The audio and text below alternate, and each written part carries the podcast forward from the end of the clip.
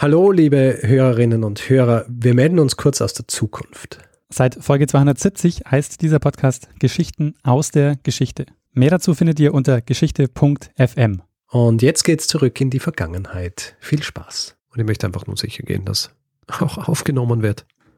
Denn ja. das wäre etwas blöd zum Zweck einer Podcastaufnahme.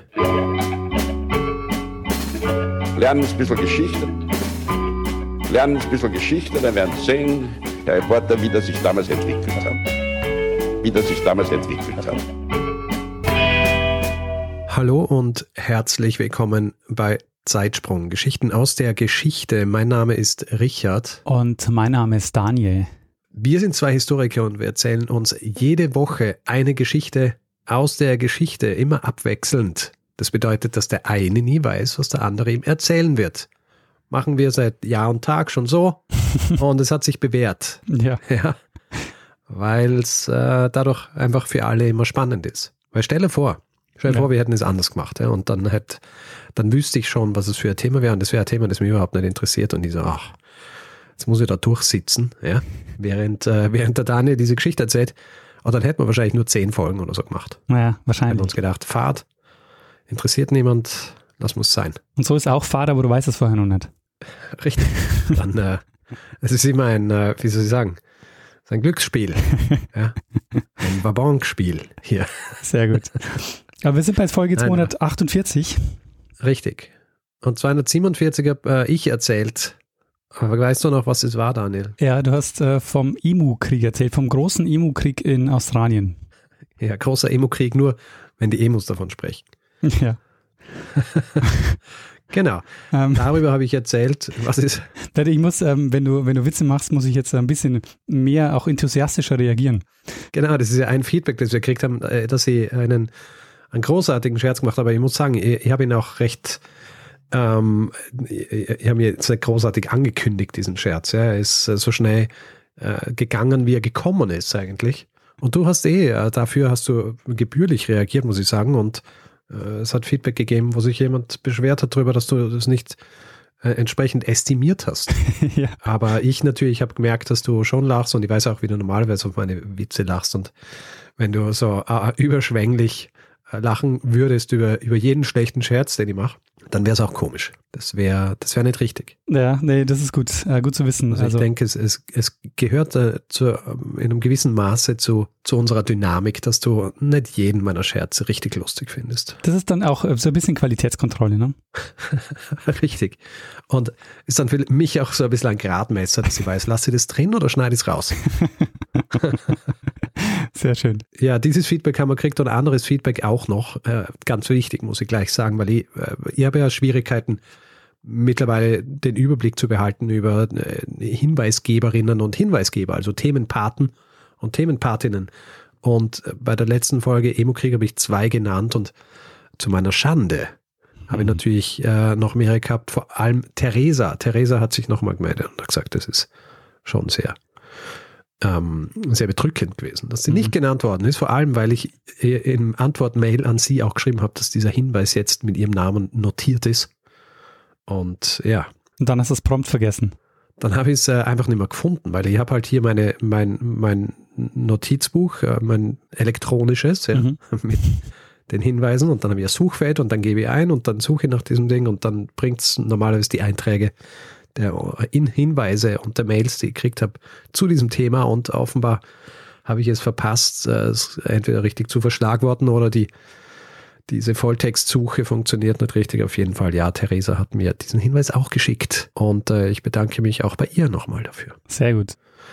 Ähm, ein weiteres Feedback zu dieser Folge noch, weil äh, es ja um marodierende ähm, Laufvogelhorden gegangen ist. Ja. Mhm ähm, jemand, mehrere haben, haben uns darauf hingewiesen, dass es im Norden Deutschlands eine, eine Gruppe an Nandus gibt.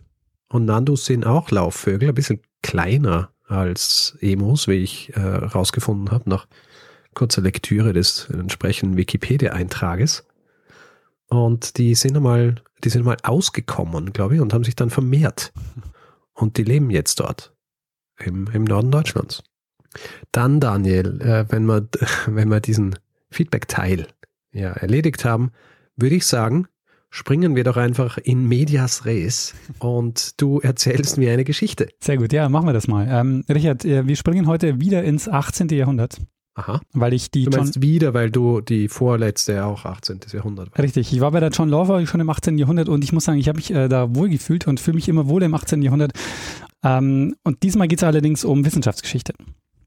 Aha. Am 26. März 1760 startet der Astronom Guillaume Le Gentil eine Reise und er wird erst elf Jahre später zurückkommen nach Frankreich. Mhm. Und von seinen Erben ist er inzwischen für tot erklärt worden. Und in dieser Folge geht es darum, warum Gentil zu dieser Reise aufbricht und mit seinem Vorhaben scheitert. Ähm, kennst du schon die Geschichte? Kennst du Guillaume Le Gentil? Ich glaube nicht. Sehr gut. Ähm, Gentil ähm, beteiligt sich an einem außergewöhnlichen wissenschaftlichen Projekt. Ähm, das war außergewöhnlich, weil es nur gelingen konnte, wenn viele Astronomen aus unterschiedlichen Ländern zusammenarbeiten. Das Ziel dieser Mission oder das Ziel dieses Projekts war die Vermessung unseres Planetensystems. Aha. Okay. Es ist so, ähm, seit Johannes Kepler waren die Planetenbahnen ja bekannt. Allerdings konnte man mit ihm nur die, ähm, die Entfernung der Planeten relativ zueinander bestimmen und noch nicht, und nicht absolut. Also man konnte die konkreten Ausmaße äh, noch nicht berechnen. Und der englische Astronom Edmund Halley, der beobachtet einen Merkurtransit. Ähm, da schiebt sich der Merkur vor die Sonne und zieht dann da vorbei und das ist dann zu sehen als kleiner schwarzer Punkt vor der Sonne, der da einmal durchwandert. Mhm. Und der Halley, der hat jetzt die Idee, dass er auf Basis eines Transits die Entfernung zwischen Sonne und Erde berechnen kann. Äh, Wie diese Rechnung aussieht, werden wir uns nachher noch ein bisschen genauer ansehen, weil daraus besteht und daraus entstand nämlich auch ähm, eines der äh, wichtigsten astronomischen Längenmaße, nämlich die ähm, sogenannte astronomische Einheit AE. Ähm, das ist nämlich der mittlere Abstand zwischen Erde und Sonne. Er beobachtet jetzt also diesen Merkurtransit, allerdings stellt er fest, also ähm, bei der Berechnung, dass er mit Merkur nicht weiterkommt. Merkur ist zu klein für diese Berechnung. Ähm, und damit lässt sich dann die Entfernung nicht berechnen. Aber er hat eine andere Idee. Ähm, Halley sagt, Merkur ist zwar zu klein, aber mit einem anderen Planeten, mit dem müsste es gehen, nämlich mit der Venus. Und der erste vorausberechnete Venustransit war noch gar nicht so lange her, den hat Kepler nämlich für das Jahr 1631 vorausgesagt. Äh, Kepler ist allerdings ein Jahr zuvor gestorben, 1630, und der nächste Venustransit am 4. Dezember 1639 gilt als der erste beobachtete Venustransit. Ähm, jetzt hat allerdings dieser Venustransit äh, eine gewisse Tücke. Ähm, weißt du, welche Tücke der hat? Dass er wahrscheinlich äh, nicht immer dasselbe ist. Ja, er ist schon immer dasselbe, ähm, aber der passiert, äh, der passiert auch periodisch. Allerdings sind die Abstände recht lang. Das heißt, diese Transits, die treten immer paarweise auf, wie man das jetzt vorhin auch gesehen hat. Also es war äh, 19, äh, 1631 und 1639. Es gibt immer einen Transit, acht Jahre später den nächsten und dann muss man aber 100 Jahre warten oder mehr als 100 Jahre warten. Ähm, dieser Venustransit äh, gilt als eines der seltensten vorhersagbaren Ereignisse. Wir haben jetzt also den Venustransit äh, 1631 und 39 und der nächste kommt jetzt am 6. Juni 1761 und der übernächste dann am 3. Juni 1769. Und um diese beiden Venuspassagen geht es jetzt in dieser Folge. Okay.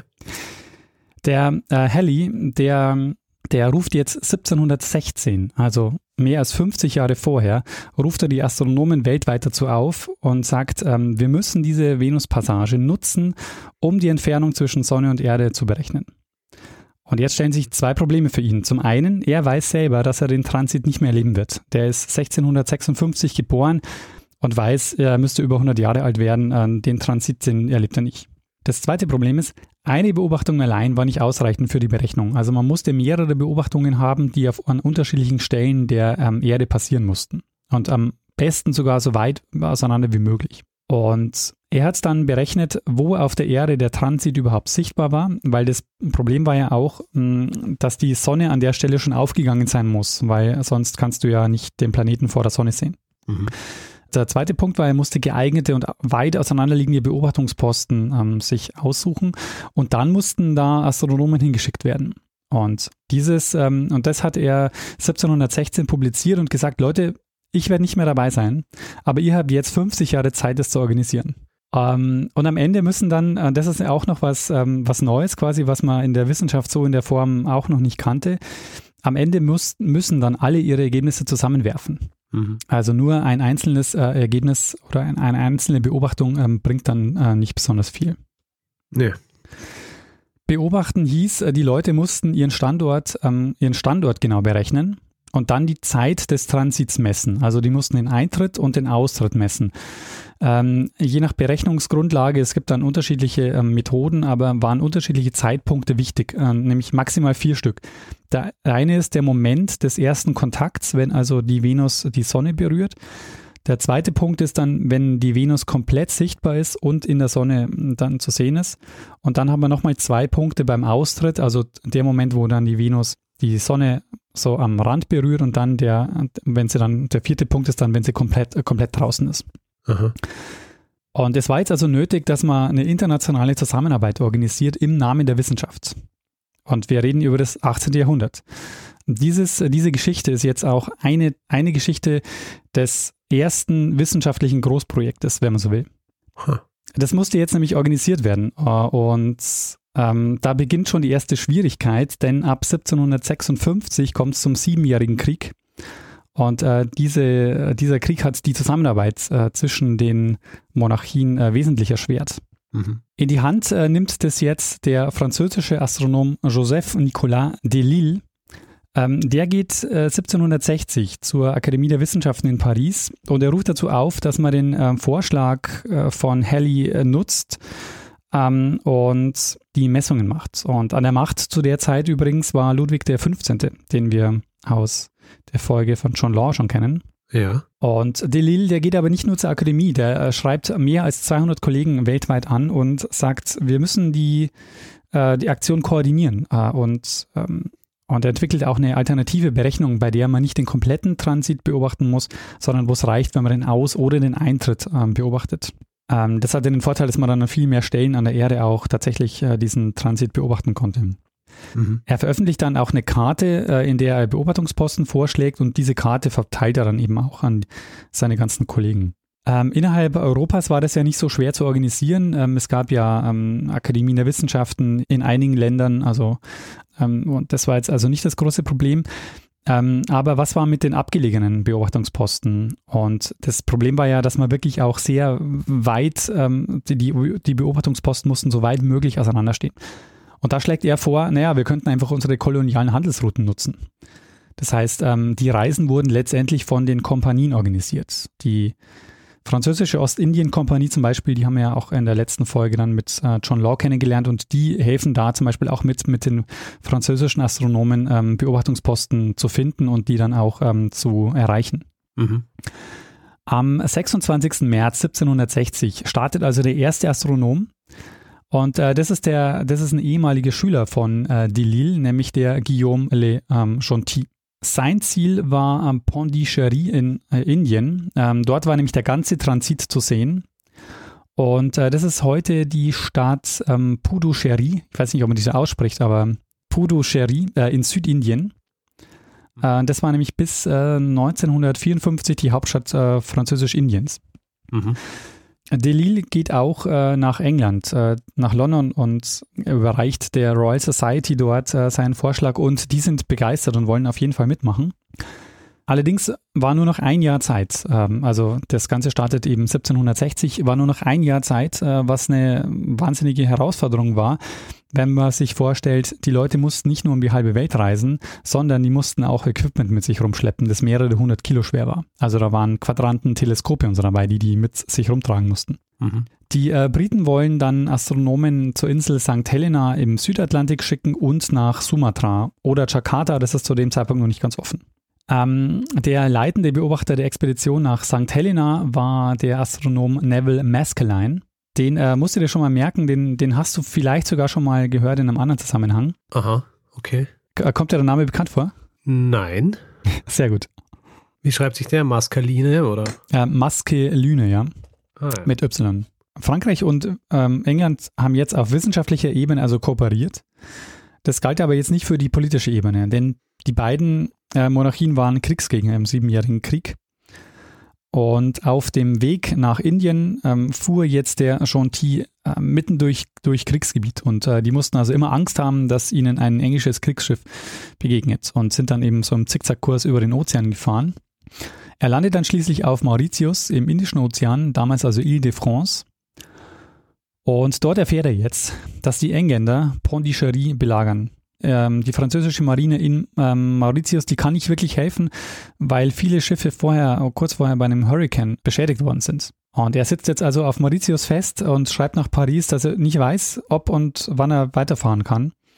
Mhm. Und er beschließt dann, dass er nach Rodriguez auf die Philippinen ausweichen will. Ähm, dort, dort hat allerdings die Akademie einen anderen Astronomen ähm, geschickt, ohne dass er es wusste, nämlich den Alexandre, ähm, Alexandre Gouy Pingré.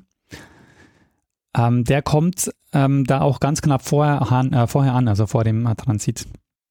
Bei ähm, Gentil wurde es jetzt ein bisschen chaotischer. Ähm, er findet nämlich erstmal kein Schiff, das ihn nach Rodriguez bringt, findet dann aber eine Möglichkeit, doch noch nach Pondichéry zu kommen.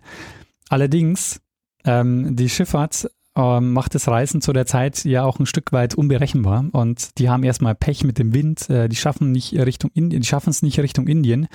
Ähm, und selbst wenn sie jetzt Pondicherry, äh, Pondicherry erreicht hätten, äh, hätte er dort die Beobachtung gar nicht machen können, weil die Stadt inzwischen ähm, hatte sich ergeben, die war ja belagert von den Engländern und äh, um es kurz zu machen, den Transit hat er letztendlich, letztendlich auf dem Schiff aus beobachten müssen. Und durch den Seegang waren seine Daten natürlich für die Berechnung nutzlos. Mhm. Also er hat es nur noch ähm, für sich gemacht. War natürlich ähm, wahnsinnig enttäuscht, ähm, dass er, ähm, er ist ja ein Jahr vorher losgefahren, im Grunde auch sein Leben riskiert für diese Aktion und dann äh, muss er auf dem Schiff ähm, den, den Venus-Transit beobachten. Bei den Briten läuft es ein bisschen besser, ähm, nämlich äh, zwei Monate vor dem Transit erreicht äh, Maskelyne ähm, St. Helena und geht dort vor Anker und hat also noch ein bisschen Zeit, ähm, seine Beobachtungsposten aufzubauen. Und äh, diese Geschichte übrigens spielt, in, spielt mitten in der Debatte um die Lösung des äh, Längengradproblems. Ah, mhm. und äh, das ist auch der, der, Grund, warum ich dachte, dass du Maskelyne vielleicht kennen könntest, Aha. weil er ist nämlich äh, eine der tragenden ähm, Figuren. Die, er, er sitzt nämlich danach später in der Jury für den Längengradpreis. Ah, okay. Ja, das ist ja auch eine Geschichte, die, die eigentlich schon lang gemacht gehört. Ah, auf jeden ja. Fall, ja. die auch bei, die auch in meiner Liste ist, sicher auch in deiner. Genau, ja. Also, ja und ähm, ja, aber ja. Also ich will nicht so viel erzählen, es geht darum, äh, letztendlich um den Streit. Ähm, dieses Längengradproblem ähm, lässt sich äh, quasi über zwei Arten lösen. Entweder man hat eine sehr genaue Uhr, ähm, oder man hat, ähm, man hat eine andere Berechnung, zum Beispiel über Konstellation der Sterne und ähm, er, äh, der Meskerlein ist quasi Befürworter ähm, von, der, von der Berechnung des Längengrades ähm, von der Sternenkonstellation gegenüber dem Mond, also die, wie quasi der Mond zu den Sternen steht an einer bestimmten Stelle. Und da konnte man sich dann eben so einen Katalog äh, zulegen und in einer relativ komplexen ähm, Berechnung dann den Längengrad ähm, sich äh, rausrechnen. Mhm. Die leichtere Variante waren quasi die Uhr, allerdings musste man halt auch eine Uhr haben, die so genau geht, dass man tatsächlich auch, ähm, dass man die Uhrzeit auch wirklich äh, genau ablesen kann, was halt zu dem Zeitpunkt noch das Problem war. Richtig, und deswegen war es auch nicht die leichtere Lösung. genau, zu dem Zeitpunkt nicht, genau. Äh, und da gibt es eben den, äh, den Harrison, das ist eben so ein Uhrmacher gewesen, der sein ganzes Leben lang nur auf diese Uhr hingearbeitet hat. Und Maskelyne ähm, ist einer, der mit James Cook kurze Zeit später diese Uhr testet auf einer Fahrt nach Barbados. Ähm, aber das ist jetzt quasi eigentlich nur die, die Nebengeschichte. Ähm, die äh, eigentliche Geschichte ist quasi also, dass ähm, Maskelyne ist also jetzt auf äh, St. Helena und ähm, ist pünktlich da und wartet jetzt auf den äh, Venus-Transit. Die zweite britische Expedition, die macht sich jetzt also auf den Weg nach, die macht sich auf den Weg nach Bencoolen auf Sumatra. Äh, heute Heute heißt der Ort äh, Bengkulu und ist an der Westküste Sumatras, ein Teil Indonesiens. Äh, geleitet wurde das Team von Charles Mason und Jeremiah Dixon. Und äh, sagen dir die beiden was? Ja, die sagen mir was. Ist interessant, ne? Äh, wie viel da wieder ähm, an, an Leuten zusammenkommt. Mhm. Also die beiden. Das sind halt immer die gleichen. Die beiden, äh, über die beiden müssen wir eigentlich auch noch eine eigene Folge machen. Ähm, ja. Die werden nämlich später bekannt durch eine Berechnung, die wir heute als Mason-Dixon-Line kennen. Die beiden leiten die zweite britische Expedition. Und ähm, das Schiff, auf dem die beiden sind, gerät aber äh, in einen Seekampf ähm, und wird angegriffen von einem französischen ähm, von Kriegsschiff und wird teilweise zerstört. Und äh, muss dann quasi repariert werden und sie glauben jetzt eigentlich nicht mehr daran, dass sie nach Bengkulu kommen, dass sie das jemals noch erreichen werden vor dem äh, Transit. Und ähm, das tun sie auch nicht. Ähm, sie schaffen es nicht ähm, dorthin, sondern ähm, sie beobachten äh, den Venus-Transit woanders. Wir können jetzt auch nicht auf alle Expeditionen eingehen. Ähm, es gibt wirklich noch viel, viel mehr Expeditionen. Unter anderem ist zum Beispiel ein äh, Jean-Baptiste äh, Jacques d'Otteroche auf dem Weg nach Sibirien, nach Tobolsk, weil dort die kürzeste Dauer des Venus-Transits ähm, stattfinden wird eigentlich. Und äh, die längste Dauer, die äh, ist in, für Bengkulu vorhergesagt. Ähm, am 6. Juni 1761 richten also hunderte Astronomen weltweit ihre Teleskope Richtung Sonne und warten auf die Venus. Und ähm, jetzt vielleicht noch ein kurzer Hinweis, ähm, wie die Berechnung, ähm, was, was für eine Idee hinter der Berechnung stand. Die Idee hinter der, hinter der Berechnung war die sogenannte Sonnenparallaxe. Also Parallaxe ist die Differenz oder die Verschiebung, die man beobachtet, ähm, wenn man auf ein Objekt blickt mit unterschiedlichen ähm, Sichtlinien. Also wenn man von zwei Beobachtungsposten auf ein Objekt quasi guckt. Mhm. Die Beobachter äh, der, der, des Venusdurchgangs sollten dann die Zeit messen, also die Zeit vom Eintritt bis Austritt. Da man davon ausging, dass man das ja sekundengenau messen konnte, ähm, war die Idee, dass man diesen Effekt nutzt, ähm, um dann mit Hilfe der äh, sogenannten Triangulation ähm, die Entfernung zwischen Venus und Erde zu berechnen. Ja.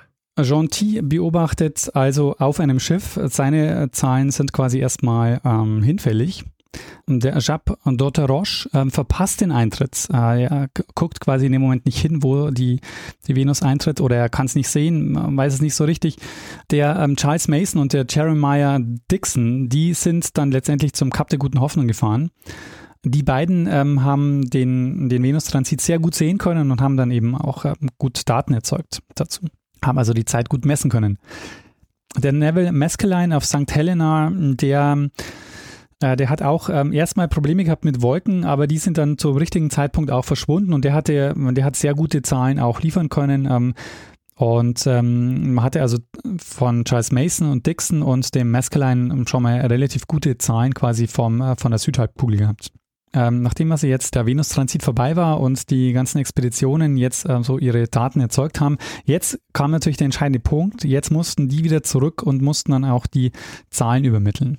Und mhm. die ähm, Astronomen in diesen wissenschaftlichen Gesellschaften in Europa, die standen jetzt vor der schwierigen Aufgabe, dass sie ähm, die, diese Daten sammeln mussten, zusammenstellen mussten und dann aus dieser, aus dieser Datengemengenlage dann äh, tatsächlich auch die, die Berechnung machen mussten, äh, wie weit denn jetzt die Venus von der Erde entfernt ist, beziehungsweise dann wie weit die Erde von der Sonne entfernt ist. Ähm, der Gentil ist frustriert. Der ähm, hat die Beobachtung nur auf dem Schiff machen können und hat dann gesagt, er bleibt und äh, geht gar nicht zurück nach Frankreich, sondern er bleibt vor Ort und äh, bereitet sich auf den nächsten Venus-Transit vor, weil der findet ja in acht Jahren statt. Mhm. Daheim in den wissenschaftlichen Gesellschaften ähm, haben dann die Astronomen also begonnen, die Beobachtung zusammenzustellen. Es gab dann ausführliche Briefe und äh, lange Tabellen mit Rechnungen, die dann rund um den Globus geschickt wurden. Das hat allerdings äh, gedauert, äh, bis die Ergebnisse alle beisammen waren. Also ähm, zum Beispiel bei Mason Dixon ist es so, die waren ja am Kap der Guten Hoffnung. Da hat es gedauert bis April 1762. Äh, also die haben dann fast ein Jahr gebraucht, bis die Zahlen dann nach London gekommen sind. Und ähm, kurz darauf ähm, sind sie dann nach Nordamerika, um diese Geschichte durchzuführen, über die es dann irgendwann einen anderen Zeitsprung geben wird, äh, wo es um den Grenzstreit zwischen Maryland und Pennsylvania ging. Aha. Es wurde aber jetzt schon deutlich ähm, bei, der, ähm, bei den Daten, die Sie da zusammengesammelt haben, dass äh, die viel schlechter waren, als Sie es eigentlich gehofft haben, nämlich viel, viel ungenauer. Und das Problem war der sogenannte Black Drop-Effekt oder das sogenannte Tropf, der, der, das Tropfenphänomen. Ähm, die Venus wandert nämlich nicht gleichmäßig, sondern es sieht so aus, als würde sie quasi an der Sonne kleben und sich dann wie so ein Tropfen lösen. Und das macht es jetzt beim Beobachten wahnsinnig schwer zu sagen, wann jetzt der Eintritt und wann der Austritt passiert, also den genauen Zeitpunkt oder Sekunden genau zu bestimmen. Daher gab es relativ viele Abweichungen von den äh, unterschiedlichen ähm, Astronomen. Und äh, Sie haben das natürlich nicht wissen können. Genau, das war was, was sie vorher nicht wissen weil. konnten, weil es die erste, der erste Venus-Transit war, der so auf diese professionelle Art und Weise wirklich beobachtet wurde. Aha. Außerdem war da noch ein seltsam heller Ring, der die Venus umgeben hat beim Ein- und Austritt. Das konnten sie auch nicht wissen, aber das war die Atmosphäre der Venus. Mhm. Aber das alles hat dazu geführt, ähm, dass man, dass sie halt nicht so richtig exakt genau den Ein- und den Austritt berechnen konnten. Und äh, das ähm, hat dazu geführt, dass bei ganz vielen Berechnungen so dabei stand, ungefähr, unsicher, keine Ahnung, so plus minus irgendwas. Also man war einfach so, das war einfach die, die Datenlage war so ein bisschen schwierig. Ja, die Frage ist natürlich, inwieweit beeinflusst es das gesamte Projekt? Sehr gute Frage, Richard. ähm, äh, vorher noch ganz kurz, dieser Blackdrop-Effekt, den gibt es auch heute noch, äh, wenn man sich diesen Venus-Transit anschaut. Das liegt nämlich ähm, gar nicht so sehr an der Venus, sondern das liegt am Auflösungsvermögen äh, des Teleskops. Ach so, ja. Schon. ich bin nicht davon ausgegangen, dass die Venus sich tatsächlich äh, zu, zu, einer Tropfenform ändert, wenn sie, äh, wenn sie sich von der Sonne wegbewegt. Ja. Sondern dass das natürlich eine rein, äh, rein visuelle Geschichte ist. Achso, nee, ähm, ja, falsch formuliert. Also, was ich sagen wollte, ist, es ist quasi das Teleskop. Äh, es ist nicht, ähm, es ist kein optischer Effekt, der entsteht durch die Atmosphäre oder so. Äh, ja, okay. Ich sage jetzt mal, was, was bei diesen Berechnungen rauskam. Es kommen jetzt ein paar Zahlen, aber ich versuche jetzt mal so ein bisschen aufzulösen mhm. äh, um, äh, um irgendwie so ein bisschen klarzumachen, wie, wie genau die Berechnungen waren oder auch ungenau. Ähm, die Werte sind jetzt in Winkelsekunden angegeben. Und zwar, ähm, man hat Werte gemessen zwischen, berechnet zwischen 8, 8 Winkelsekunden 28 und 10 Winkelsekunden 6.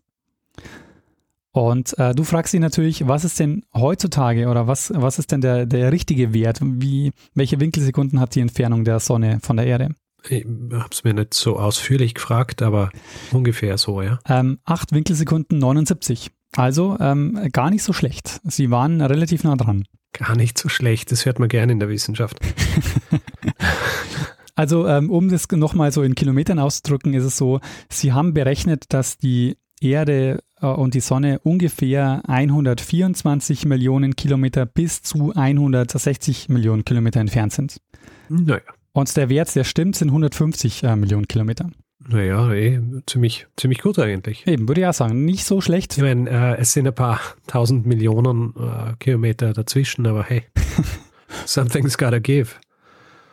Dafür, dass wir uns hier im 18. Jahrhundert befinden und ähm, Leute in abgelegenen Teilen der Erde ähm, Beobachtungen gemacht haben, wo sie geraten haben, ob die Venus jetzt schon in der Sonne zu sehen ist oder nicht, war das gar nicht so, gar nicht so schlecht. Ja. Nicht schlecht. Die Astronomen waren sich aber einig äh, zu dem Zeitpunkt, dass sie gesagt haben, wir brauchen einen weiteren Transit. Ähm, wir müssen uns besser vorbereiten. Und das Gute ist, sie haben jetzt acht Jahre Zeit, sich vorzubereiten und das machen sie auch. Der Durchgang von 1769 hat auch einen weiteren Vorteil, nämlich, dass der Unterschied seiner Dauer bei der Beobachtung zwischen der nördlichen und der südlichen ähm, Halbkugel größer ist als äh, acht Jahre zuvor. Der Siebenjährige Krieg war auch vorbei was auch ein gewisser Vorteil war, was aber nicht bedeutet hat, dass die Rivalitäten zwischen den äh, Monarchien geringer war. Mhm. Es wurde wieder berechnet, wo man am, äh, am besten gucken kann. Äh, Europa war diesmal nicht so gut. Ähm, wichtig war die Südhalbkugel, nämlich ähm, vor allen Dingen die Südsee in der Südhalbkugel.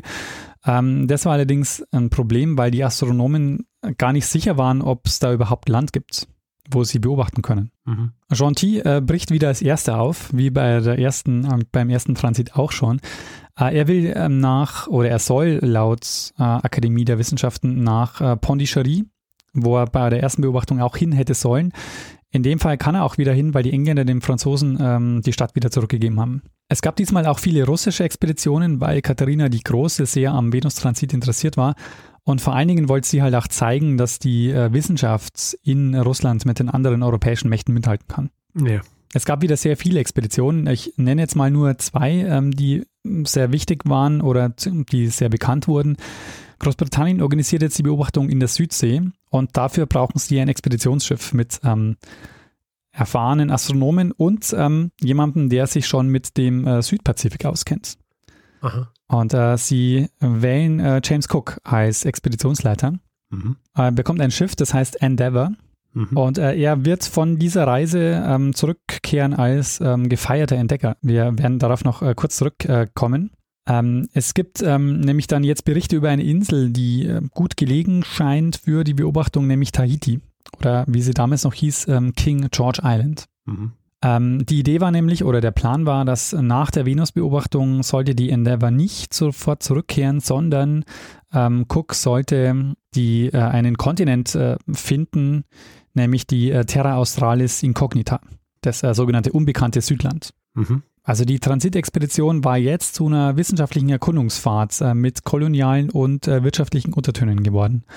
Und äh, das ist was, was man jetzt quasi diesen Shift äh, jetzt deutlicher spürt als beim, bei der ersten Transitexpedition. Bei den ersten Transitexpeditionen, da war das auch schon der Fall. Aber jetzt wird es eigentlich so, dass das Ganze, die ganzen Expeditionen werden jetzt nicht nur astronomische Expeditionen, sondern jetzt werden es eigentlich ähm, koloniale Expeditionen.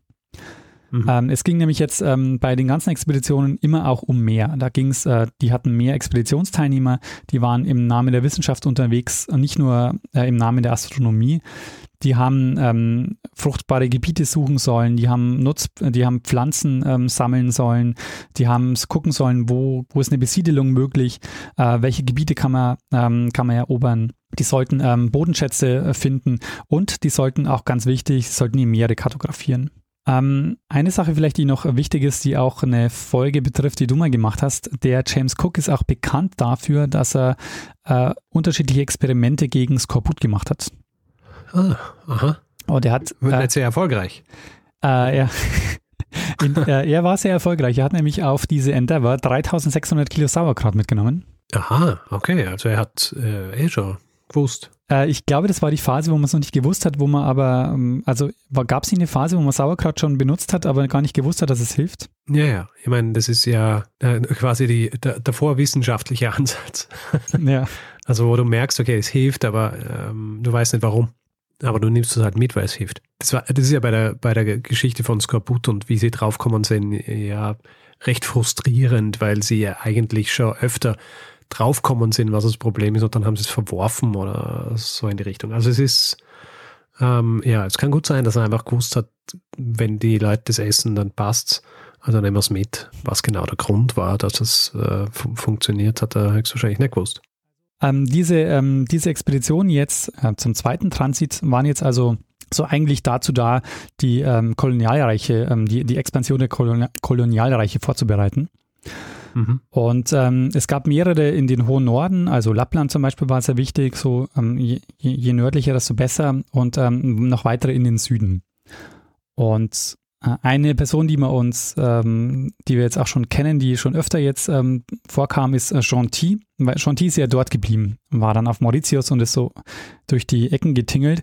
Und ähm, er, er kommt jetzt ein Jahr vorher äh, an seinem Beobachtungsort an und bereitet sich jetzt intensiv auf den Venus-Transit vor. Das heißt, er baut sich da ein Observatorium auf und macht also, ähm, bereitet sich da intensiv vor und wartet jetzt also ein Jahr lang drauf, dass äh, der Venus-Transit startet. Man muss auch sagen, dass äh, überhaupt ja diese ganze Geschichte nur deshalb auch möglich ist, ähm, weil es überhaupt die Kolonien gab. Also weil sie eben auch diese Handelskompanien hatten, mit denen sie überhaupt ähm, die Möglichkeit, äh, die ihnen überhaupt die Möglichkeit eröffnet haben, dass sie dorthin fahren und dass sie dann dort auch bei diesen Handelsstützpunkten ähm, ihre Beobachtungsposten aufbauen. Ähm, es gab in dem Fall hunderte Expeditionen und Beobachtungspunkte. Man geht davon aus, dass ungefähr 250 Forscher an 130 Beobachtungspunkten standen und ihre Teleskope Richtung Himmel gerichtet haben. Ähm, Gentil, seit mehr als einem Monat ähm, hat er wirklich strahlend blauen Himmel. Keine einzige Wolke. Er freut sich schon auf den Tag, wo er jetzt endlich den Venustransit beobachten kann. Und äh, er wacht in der Früh auf und äh, der Venustransit sollte stattfinden und ausgerechnet jetzt ziehen Wolken auf. Die Wolken bleiben mhm. und äh, er sieht nicht mal eine Spur von der Sonne. Er hat also jetzt neun Jahre gewartet, acht Jahre gewartet dort, ist seit neun Jahren unterwegs und äh, hat jetzt auch den zweiten Venus-Transit verpasst, weil er in dem Fall, äh, weil ihm die Wolken quer gekommen sind. Bisschen, äh, bisschen ein Pechvogel, nicht? Ja, er gilt auch als der, ähm, ja, er gilt eben auch als der Pechvogel dieser Venus-Transite oder eigentlich so einer der, äh, einer der Pechvögel der Wissenschaftsgeschichte. Mhm. Ähm, es kommt aber noch schlimmer für ihn, äh, keine Sorge. Ähm, er ist ja noch längst nicht zu Hause. okay. ähm, was man auch sagen muss, ähm, er, er, berichtet dann quasi, dass eine halbe Stunde später, nachdem der Venustransit durch ist, äh, wieder strahlender Sonnenschein war. Hm, ominös. Ja, wirklich. Vielleicht hat er es einfach verpennt. genau, ja. Und das ist seine Rechtfertigung so, ach ja, das ist gerade zu dem Zeitpunkt. Ich habe acht Jahre drauf gewartet und dann habe ich es verpennt. Ja.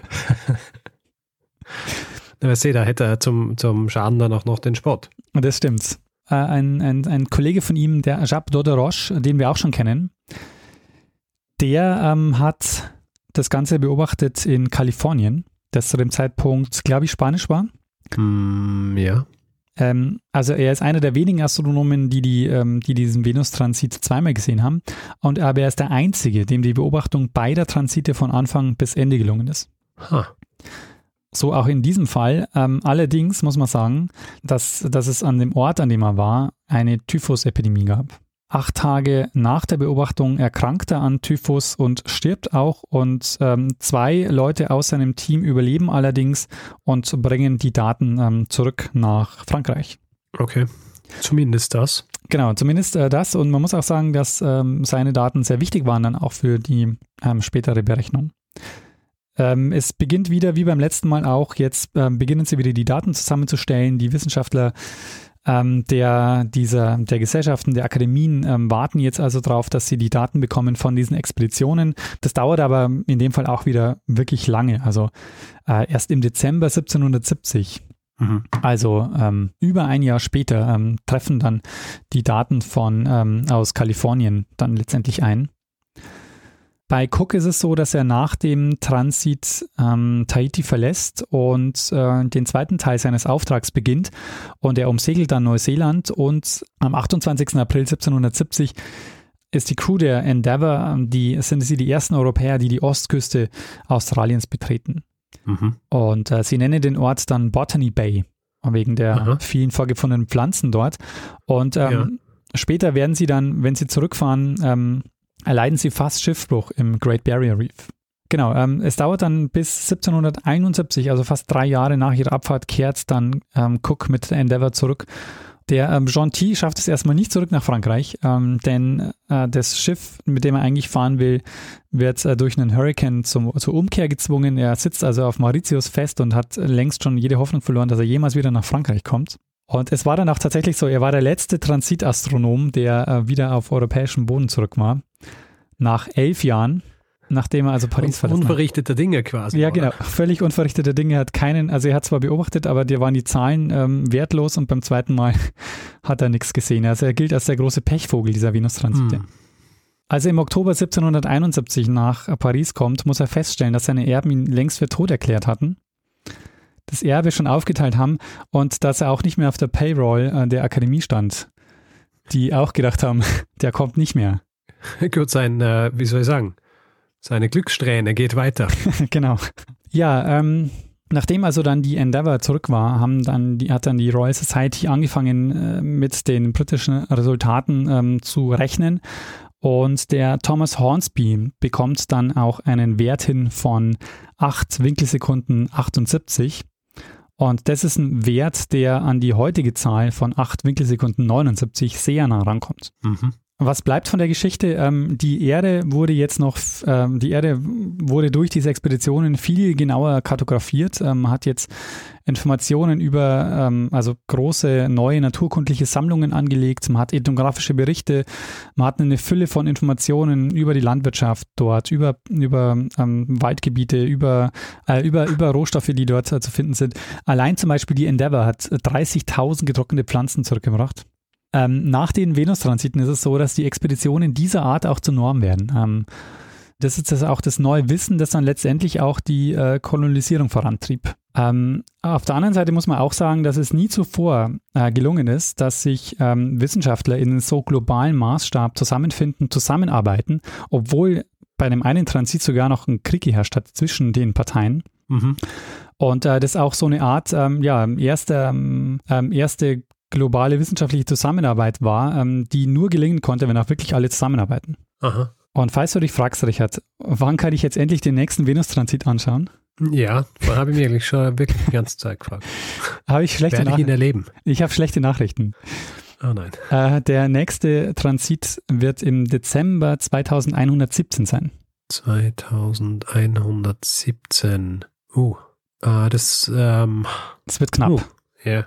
Weißt du was? Bei meinem Glück würden wahrscheinlich eh irgendwie, würden eh Wolken aufziehen. ja. Also, machen wir jetzt gar nichts draus, hm. dass ich äh, zu diesem Zeitpunkt schon lange äh, wieder zurück zu Sternenstaub wurde, um es mit Carl Sagan zu sagen. Was soll's? Du hättest 2004 und 2012 die Chance gehabt. Echt? Mhm. Ach, ah ja, aber eine verpasst. Eine verpasste Chance. Aber ja, hätte mich wahrscheinlich auch eh nicht so interessiert damals. Sehr gut. Eine, ähm, eine sehr spannende Geschichte. Wieder so viele Berührungspunkte zu Dingen und äh, äh weil ich ja nicht müde werde, das zu betonen, ich habe das Gefühl, es ist wieder ein weiteres Stück in diesem, diesem Flickenteppich, den wir hier basteln. ja.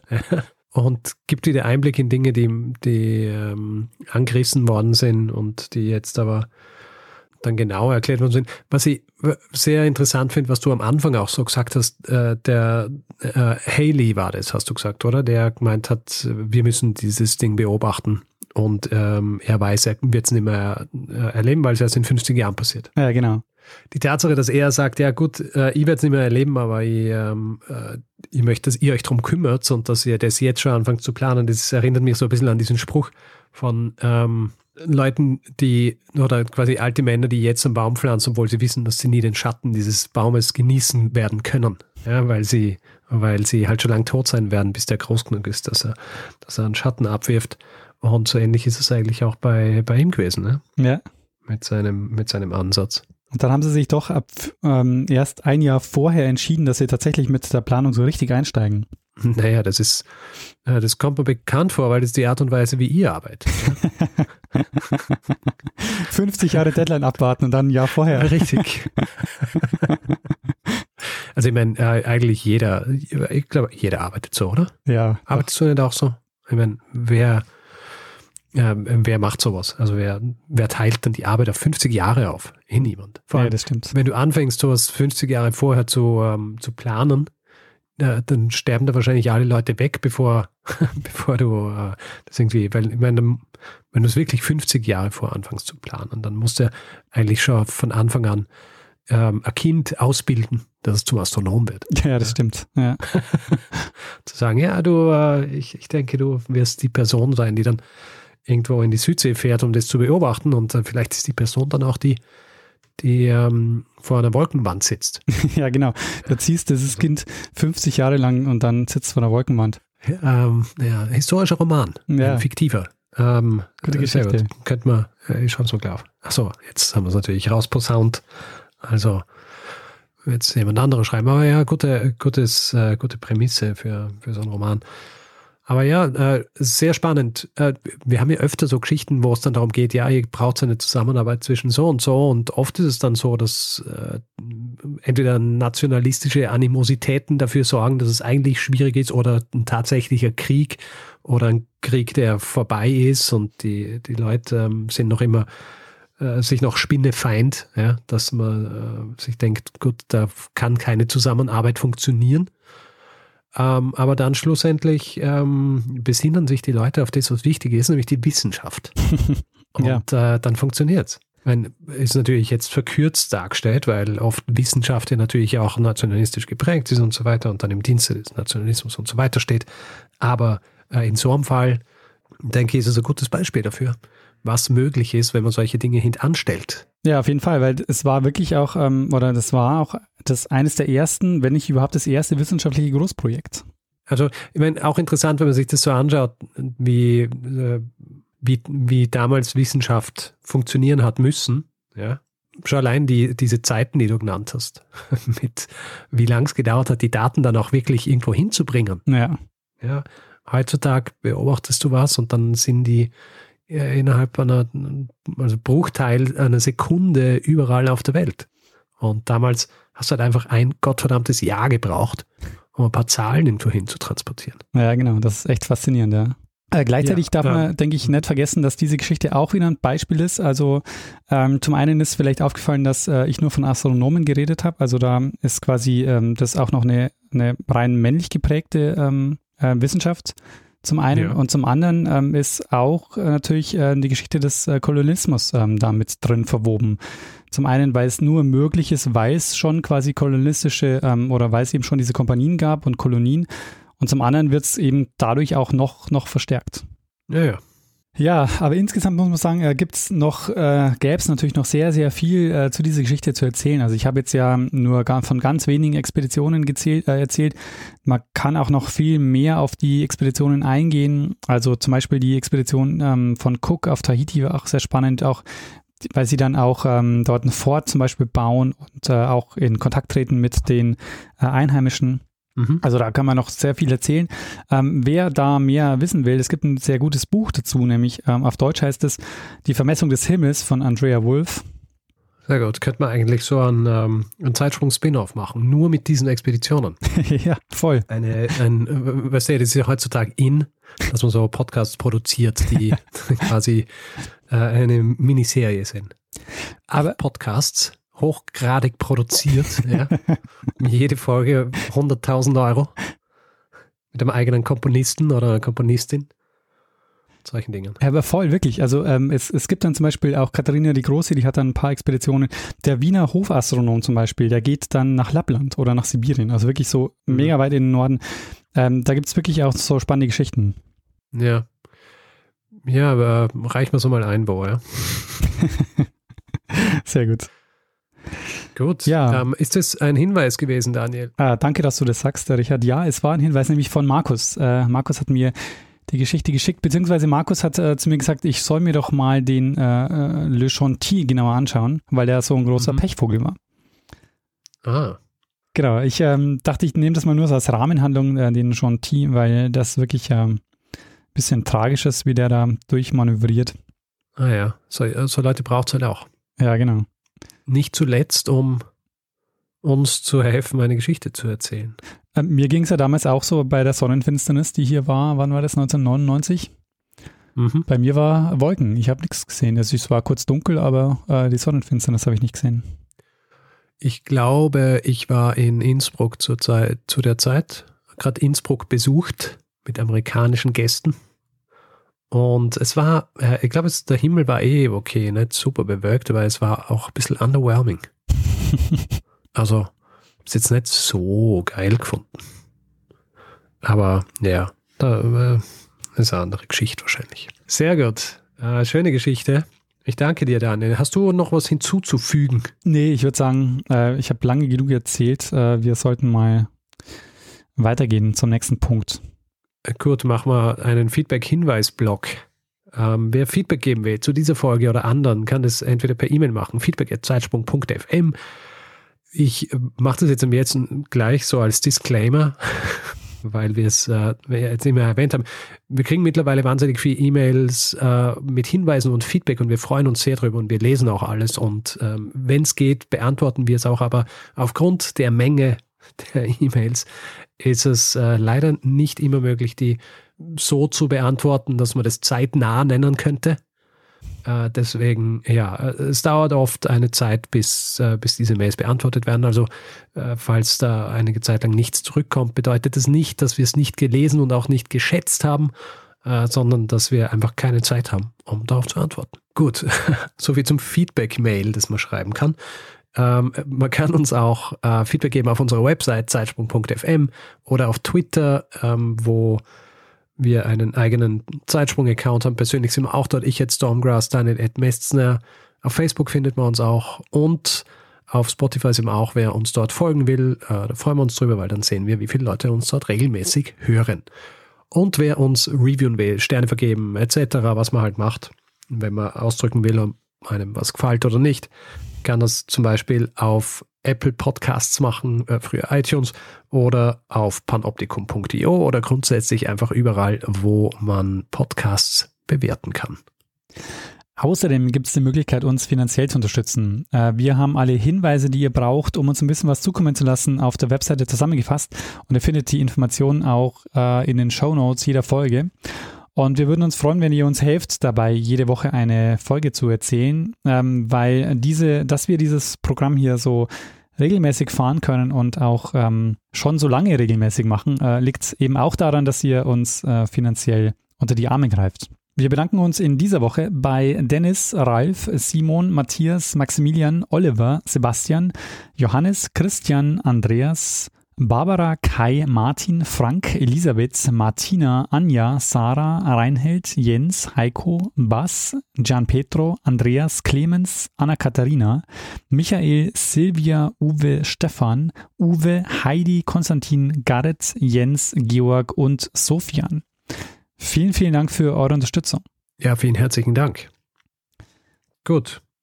Daniel, du atmest ein, sagst aber nichts. Das heißt, ich gehe davon aus, dass du wolltest, dass ich den Schluss einleite. ja, mach mal. Und hiermit mache ich das auch. Ja. ja. Daniel, äh, wir haben jetzt die Geschichte, wir haben den Feedback-Hinweis-Blog, wir haben äh, die Namen unserer Spenderinnen und Spender vorgelesen. Jetzt bleibt uns eigentlich eh nur noch eine Sache. Dass wir und zwar soll ich den ganzen Rest machen? Ich mache den ganzen Rest. Okay? okay? Und zwar, dass wir einem das letzte Wort geben, der es immer hat. Bruno Kreisky. Lernen ein bisschen Geschichte. Lernen ein bisschen Geschichte, dann werden Sie sehen, der Reporter, wie das sich damals entwickelt hat. Wie das sich damals entwickelt hat. Oh, Richard, das war aber jetzt ähm, heruntergeleiert, würde ich sagen. Ja, was meinst du, heruntergeleiert? mit zu wenig Werf oder ja, was? Ja. Bisschen Gut, mehr. Es mir nochmal. Na, ich, ich mach's nochmal. Okay, ja. Sorry, ich habe es mir extra aufgeschrieben in Lautschrift und dann mache ich so einen Scheiß. Okay.